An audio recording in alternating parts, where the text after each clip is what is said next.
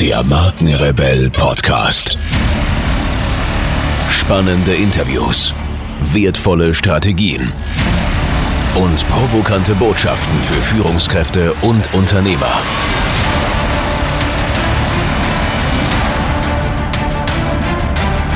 Stell dich den Herausforderungen der Digitalisierung und setze als Marke ein Zeichen. Von und mit Markenrebell Norman Glaser. Wie ihr wisst, empfehle ich hier im Markenrebell Podcast nur Dinge, von denen ich tatsächlich zutiefst überzeugt bin. Und heute möchte ich euch einen Partner vorstellen, mit dem wir selbst eng zusammenarbeiten. Ich begegne in meiner Arbeit als Strategieexperte für digitale Markenführung immer wieder Unternehmen, die begeistert neue Technologien betrachten, sich jedoch praktisch mit den vielen technischen Anforderungen heutzutage überfordert fühlen. Boot AI ist der Ansprechpartner rund um das Thema künstliche Intelligenz. Dank langjähriger Expertise analysieren die Jungs und Mädels dein Unternehmen umfassend und öffnen dir den Weg zu verborgenen Potenzialen. Durch intelligente Datenanalyse, innovativen Produkten, Dienstleistungen, Prozessautomatisierung und viele mehr erreicht dein Unternehmen Gewinnoptimierung, einen höheren Skalierungsgrad und mehr Effizienz. BootAI bietet nicht nur Beratung für künstliche Intelligenz, sondern kann mit einer Taskforce auch KI-Anwendungen anschließend mit dir pilotieren und implementieren.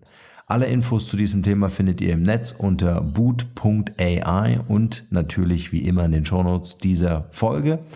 Oder schreibt mir einfach eine Nachricht und ich mache euch eine Intro. Und jetzt geht's weiter hier.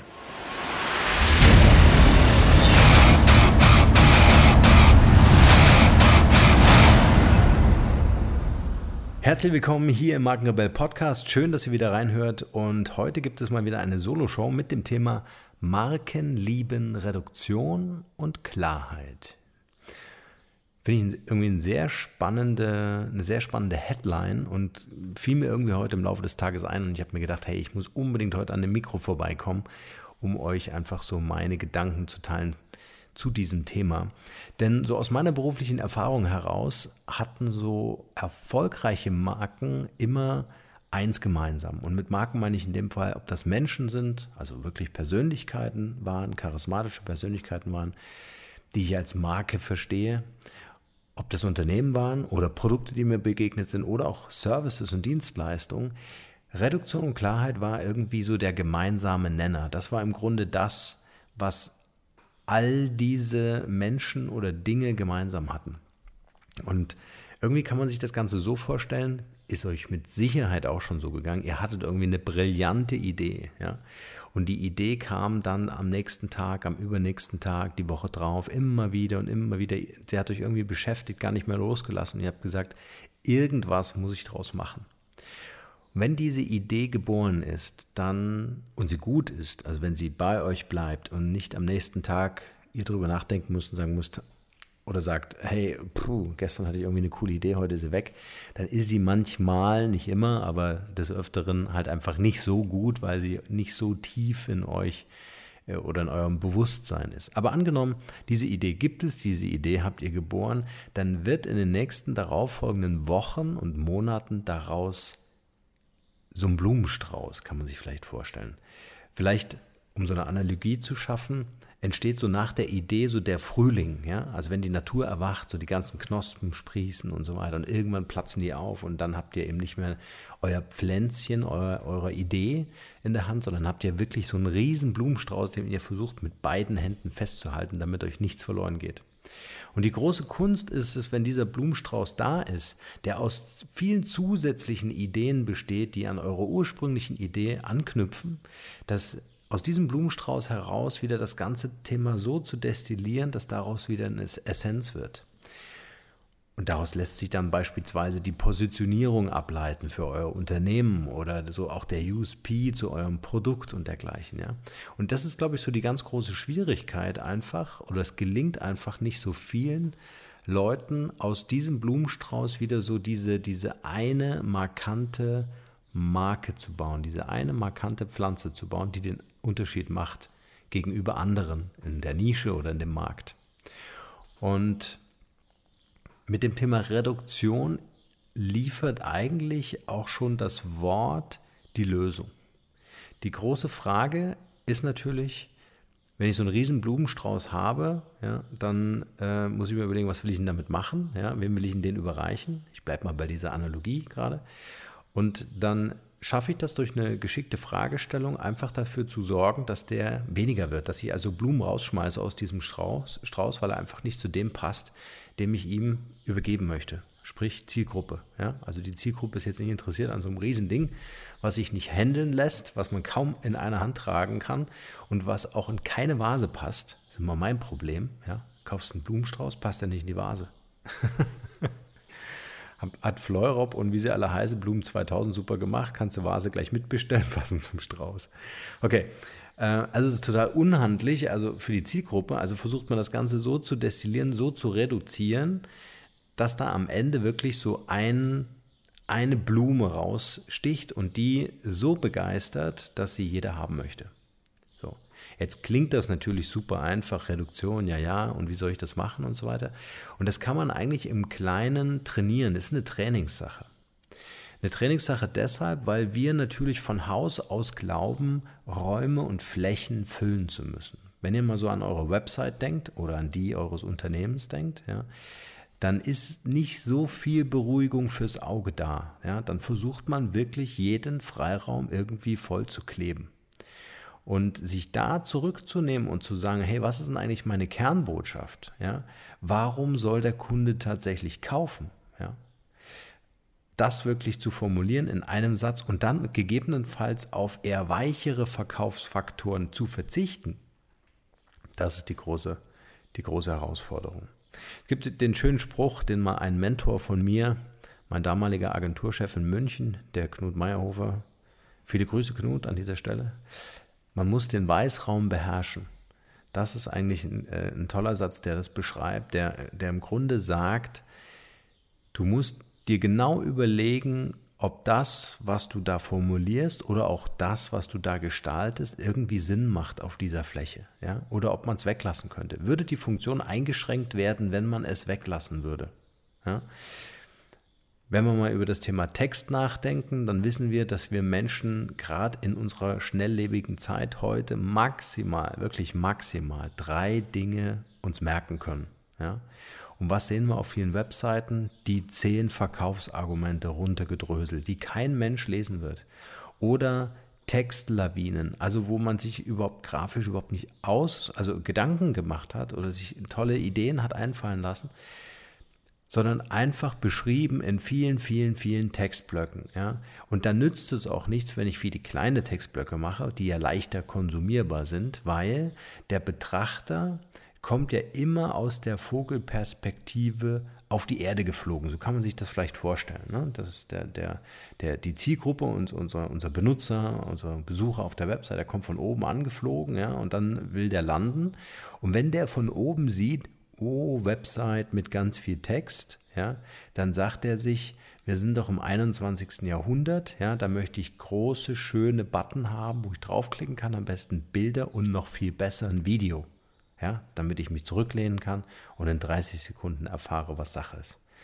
Und das ist genau der Punkt, diese Adlerperspektive einzunehmen, gelingt uns irgendwie so ganz schwer, wenn wir im Prozess tief drin sind, weil wir formulieren ja den Satz so messerscharf, dass in wenigen Wörtern gesagt ist, was wir erzählen wollen. Also wir sind so dicht dran wie mit einem Mikroskop auf so einer Petrischale ja, ähm, und sehen gar nicht, was für eine Komplexität wir eigentlich gebaut haben. Und das ist so eine innere Einstellung, auch mutig zu sein. Das ist also so ein bisschen der Appell an euch, wirklich mutig zu sein und Dinge wegzulassen, ganz bewusst Dinge wegzulassen. Nehmen wir ein schönes Beispiel. Ich liebe Visitenkarten, wenn sie cool gemacht sind. Das ist für mich so das letzte analoge Medium, ähm, was ich gerne haptisch in der Hand habe. Ja, also sonst versuche ich das hier echt alles digital zu machen. Ab und zu skizziere ich noch oder male mit meinem Sohn auf einem Flipchart oder mit Kreide auf dem Boden. Macht total viel Spaß. Also analog ist super wichtig und wird es auch immer sein. Ja? egal was die Leute da draußen erzählen zum Thema Digitalisierung. okay, zurück zu unserer Visitenkarte. Ich habe mal eine Visitenkarte produziert, da war nur die Telefonnummer drauf. Die Visitenkarte war komplett schwarz. Jetzt geht man mit so einer Visitenkarte auf eine Messe. Ja? Da kriegt er ja schon am ersten Messestand die Ansage, dass man auf eure Visitenkarte nichts draufschreibt. Ich finde das eine Frechheit, auf eine Visitenkarte was draufzuschreiben. Ich male ja auch nicht bei meinem, äh, ähm, wenn ich zu jemandem zu Besuch gehe, male ich ja auch nicht auf seiner Haustür rum, ja, oder auf seiner Hausfassade oder sowas. Gibt vielleicht Leute, die das machen.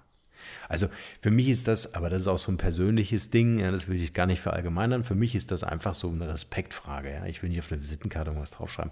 Für viele, gerade im Vertrieb, ist das so ein, so ein Arbeitstool. Ja. Jetzt weiß ich, wer der ist. Äh, jetzt schreibe ich noch drauf, wo ich den getroffen habe. Ja aber ähm, so im Beisein des anderen, der hat ja seine Visitenkarte in einem besonderen Etui vielleicht in der Hand, ja, oder unterwegs und hat sich da echt Mühe gegeben, nicht die abgegriffenen mitzunehmen, sondern wirklich neue Visitenkarten mit auf Termin zu nehmen, ja. Und dann fangen ja auf den Dingern rumzumalen. Okay. Ist aber so, wie gesagt, so ein persönliches Ding. So, und jetzt stellt euch vor, da ist nur die Telefonnummer drauf. Ja, vielleicht, ist jetzt eine Frage, ne? Äh, vielleicht sogar äh, der Name auf der Rückseite, würde ich aber fast noch verzichten. Ich hatte damals nur die äh, Telefonnummer drauf und den Firmennamen auf der anderen Seite. Das heißt, der Gesprächspartner, der sucht natürlich händeringend nach Kontaktdaten und vor allen Dingen nach dem Namen. Den geht es oft so wie mir. Ich kann mir Namen zum Beispiel super schlecht merken. Erst wenn die Person ein bisschen tiefer so in mein Leben eingedrungen ist, äh, dann äh, fange ich an, äh, Brücken zu bauen, Assoziationen in meinem Kopf herzustellen, in meinem Wissensnetz und äh, dann mir den Namen zu merken. Und, äh, und das Schöne äh, ist, die Leute sind viel aufmerksamer, weil sie ja sich jetzt den Namen merken müssen. Sie müssen sich auch alles drumherum viel besser merken. Ja? Also die Visitenkarte zwingt so ein bisschen, ähm, dass die Leute sich viel intensiver mit dir beschäftigen. Und nur die Telefonnummer ist natürlich toll, weil du hast dann immer noch den direkten Kontakt. Setzt allerdings voraus, dass ihr Anrufer auch annimmt. Es gibt ja äh, so Leute, die dann sagen, hey, ich nehme überhaupt keine Telefonanrufe mehr an, dann macht lieber eine E-Mail-Adresse da drauf. Also ihr bestimmt den Kommunikationskanal und nur den schreibt ihr auf eine Visitenkarte. Und ihr werdet merken, dass es wirklich äh, ganz interessant, dass die Leute viel intensiver mit euch umgehen. Ihr schafft durch die Reduktion eine höhere Aufmerksamkeit bei eurem Gegenüber. Und dieses Prinzip funktioniert auf der Website ganz genauso. Ja. Wir neigen immer so sehr da, dazu, dass wir sagen, okay, die Website ist so mein 24-7 Vertriebsmitarbeiter, nie krank, nie im Urlaub und so weiter, ist alles cool. Der muss natürlich alles in seinem Körperchen haben, sprich, es muss alles auf der Website stehen. Und das ist genau der Trugschluss. Damit verprelle ich mir eher die Leute ähm, die mich besuchen und äh, die wandern ab, ja, weil sie so einfach zu viele Verkaufsinformationen haben. Und denkt dran, die Visitenkarte ist nicht in erster Linie eure Verkaufsbroschüre, sondern sie muss einen Wert stiften, sie muss ein Tool anbieten oder irgendwas, irgendeinen Wert, dass die Nutzer vor allen Dingen auch sagen, hey, da komme ich wieder oder ich empfehle das hier gerade mal weiter, das ist eine richtig coole Seite. Also der Wert ist das A und O. Immer noch sehe ich Webseiten, die nie aktualisiert werden oder wenig oder eine Pressemitteilung einmal im Quartal. Ja, die, die Website hat überhaupt keine Funktion, sie ist überhaupt nicht sexy für neue Mitarbeiter, die vielleicht in diesem Unternehmen arbeiten sollen. Ja, also das, das ist leider, leider, leider, leider immer noch sehr traurig, diese ganze Geschichte. Sondern da steht wirklich haarklein drin, das sind wir, das ist unsere Unternehmenshistorie, das sind unsere Produkte und, ne, und dann darf ich mir einen Text durchlesen, der mir erklärt, wie toll das Produkt ist. Okay, also Reduktion. Betrifft also nicht nur digital, sondern auch, sondern auch analoge Medien. Überlegt euch einfach, wie notwendig ist jetzt dieser Button, diese Information, dieses Bild, dieses Video, ja? Oder ist das jetzt eher nice to have? Ist es eher, weil ihr es schön findet? Oder ist es vielleicht auch eher, weil ihr es nicht ertragen könnt, dass dieser Raum sonst leer wäre? Ja? Also eine leere Rückseite einer Visitenkarte ist jetzt auch nicht tragisch. Ja? Genau, glänzt lieber durch eine tolle Idee. Also Reduktion liebt, äh, liebt und lebt natürlich äh, auf oder durch Ideen. Ja? Also ein Beispiel, wenn wir bei der Visitenkarte bleiben. Ähm, ich habe mal eine Visitenkarte gesehen von einer Scheidungsanwältin, die konntest du in der Mitte teilen, die war perforiert, ja? konnte der eine und der andere Partner einen Teil dieser Visitenkarte haben oder man konnte die so weitergeben. Fand ich eine schöne Idee, also so inhaltlich die Idee und formal zum Ausdruck gebracht in Form von einer Visitenkarte. Finde ich eine sehr coole Geschichte. Ja. Oder wenn ihr eine Website habt zum Thema Gesundheit, ja, dann, dann, dann bietet so Tools an, äh, wie Medikamentenwechselwirkung, BMI-Rechner, whatever. Also irgendwas, vielleicht auch, auch was, was viral gehen kann. Ja was äh, Leute vielleicht für sich ausfüllen, vielleicht ein Quiz. Ja. Menschen wollen ja immer wissen, wo stehen sie so in der Gesellschaft. Ja. Bin ich der rote, der grüne, der gelbe, der blaue Typ? Ja. Und wenn das einfach in drei Fragen beantwortet werden kann und das kann ich das teilen bei Facebook und schicke das dann meinen Leuten oder sowas. Also clevere Idee haben, die am besten noch viral geht, das wäre natürlich, äh, das wäre natürlich das absolute Optimum. Ja. Aber ansonsten erstmal erster Schritt, durchforstet sämtliche Kommunikationskanäle und sämtliche ähm, Kommunikationsmaßnahmen und versucht dort re zu reduzieren, Frühjahrsputz machen, rausschmeißen, was da nicht reingehört. Vor allen Dingen auch in Texten. Wenn ihr eure Texte lest, schaut einfach, sind die 32 Hauptsätze notwendig oder können wir vielleicht auch die Nebensätze weglassen oder reduzieren. Ja? Versucht das auch mit einfachen Worten äh, zu erzählen. Und da sind wir jetzt bei dem, da rutschen wir jetzt in, in den Bereich Klarheit rein. Also nicht nur Reduktion, sondern auch Klarheit. Formuliert es klar. Es sei denn, ihr richtet euch wirklich an ein fachspezifisches Publikum, dann wollen die natürlich auch irgendwo den Beweis von euch haben, dass ihr euch in der Materie auskennt. Da muss auch der ein oder andere Fachbegriff fallen. Ja? Aber wenn ihr zum Beispiel zum Thema künstliche Intelligenz äh, mit Unternehmern sprecht, ja, dann ist das einfach ein anderes Publikum, als wenn es die KI-Szene wäre. Ja, also das muss man einfach so ein bisschen austarieren und, und schauen, dass man mit der Zielgruppe auf Augenhöhe äh, kommuniziert.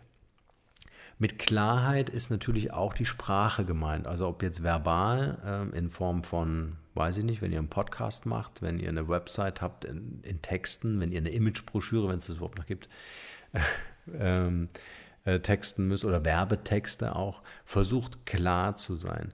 Klarheit vor allem in der Werbung. Ja. Was ich auch immer wieder sehe, ist oder sind Werbesprüche, die so ein allgemeines mh, hm, Wohlsein irgendwie formulieren. Ja. Ähm, äh, wir machen sie erfolgreich. Ja. Und wie soll das passieren? Ja. Also dieses Wie ist doch das klar, ist doch die Klarheit. Das Wie ist doch die, die Frage, die ich mir stelle, wenn, wenn ich sowas lese. Ja.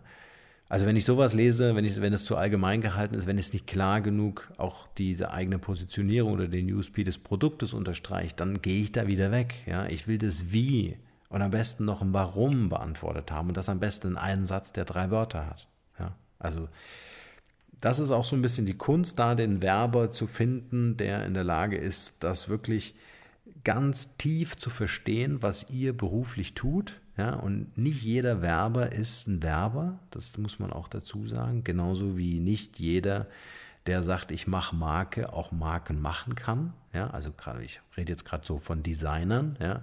Viele Unternehmer gehen ja heute noch zu, zu, einer Werbeagentur und sagen, mach mir doch mal eine Marke. Das ist in meiner Welt Bäcker und Metzger. Ja. Also das ist irgendwie so ein ganz krasser Unterschied. Der eine schafft eine Identität und der andere bewirbt diese Identität. Ja, aber weiß ich nicht, warum sich das nicht so wirklich durchsetzt. ähm, Klarheit, also auch in der Werbung zu schaffen, heißt präzise zu formulieren, was ist der Wert für eure Zielgruppe. Das setzt natürlich gewisse Dinge voraus, wie zum Beispiel, dass ihr erstmal Klarheit für euch selbst finden müsst. Ihr müsst ja erstmal selbst herausfinden, wer ist denn mein Zielgruppenavatar? Ein schöner Begriff, der beschreiben soll, dass ihr euch erstmal im ersten Step einfach mal Gedanken macht und sagt, okay, wie könnte dieser Mann oder diese Frau innerhalb meiner Zielgruppe drauf sein? Wie vom Mindset her? Was macht der oder die beruflich? Sport, Interessen, wie leben die, ne? wo gehen die in Urlaub. Also so ganz, ein ganzes tiefgründiges Verständnis darüber, wie fühlt sich die Person auf der anderen Seite an, die meine Werbung oder mein, also meine Werbung konsumiert oder auch mein Produkt kauft am Ende. Und diese innere eigene Klarheit ist die Grundlage dafür, um auch klarer zu kommunizieren.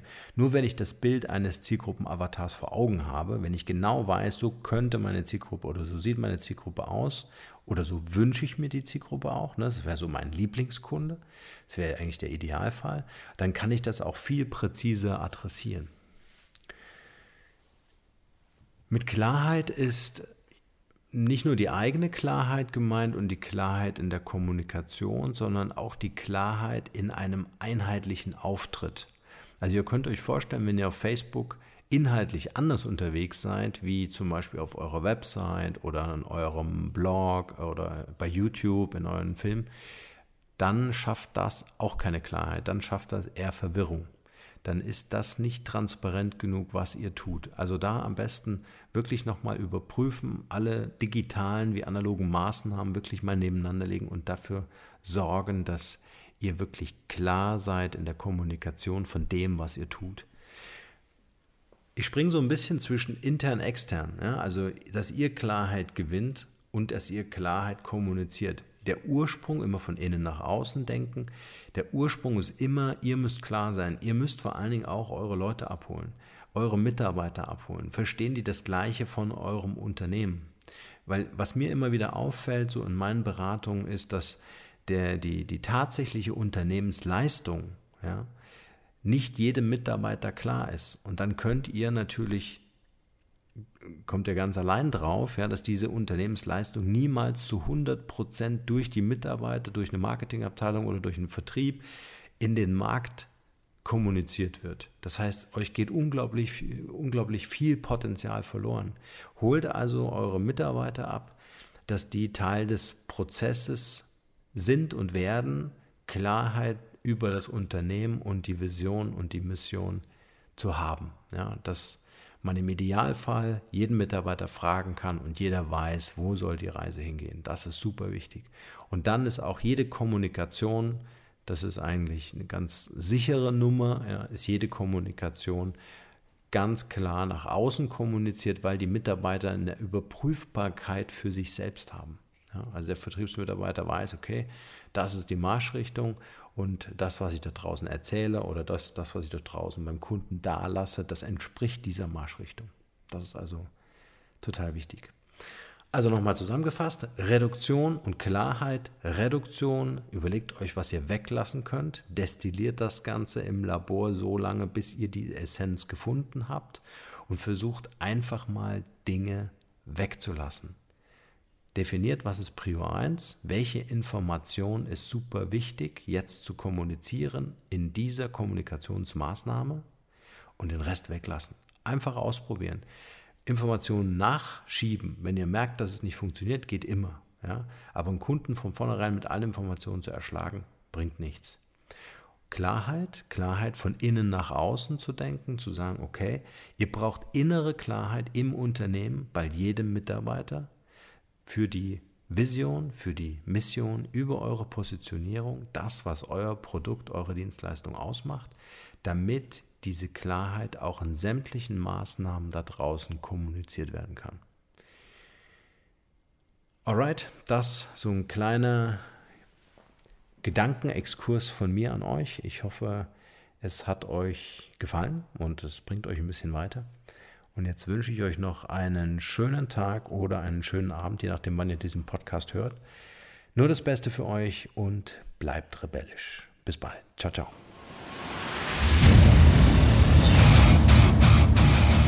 Hier noch eine wichtige Info für alle die unter euch, die sich mit dem normalen E-Mail-Newsletter nicht zufrieden geben können, die noch ein paar Deep Dives vertragen können und zusätzlich eine wertvolle Content-Lieferung auf Ihr Smartphone für clever halten.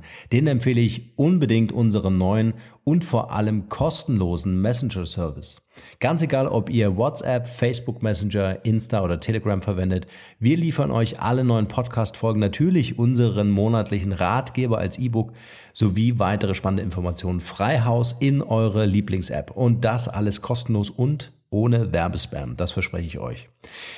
Geht dafür einfach auf unsere Website www.markenrebell.de und klickt im Menü oben auf den Punkt Service. Probiert es einfach mal aus. Es ist kinderleicht und seid gespannt, was hier in den kommenden Wochen so alles abgeht.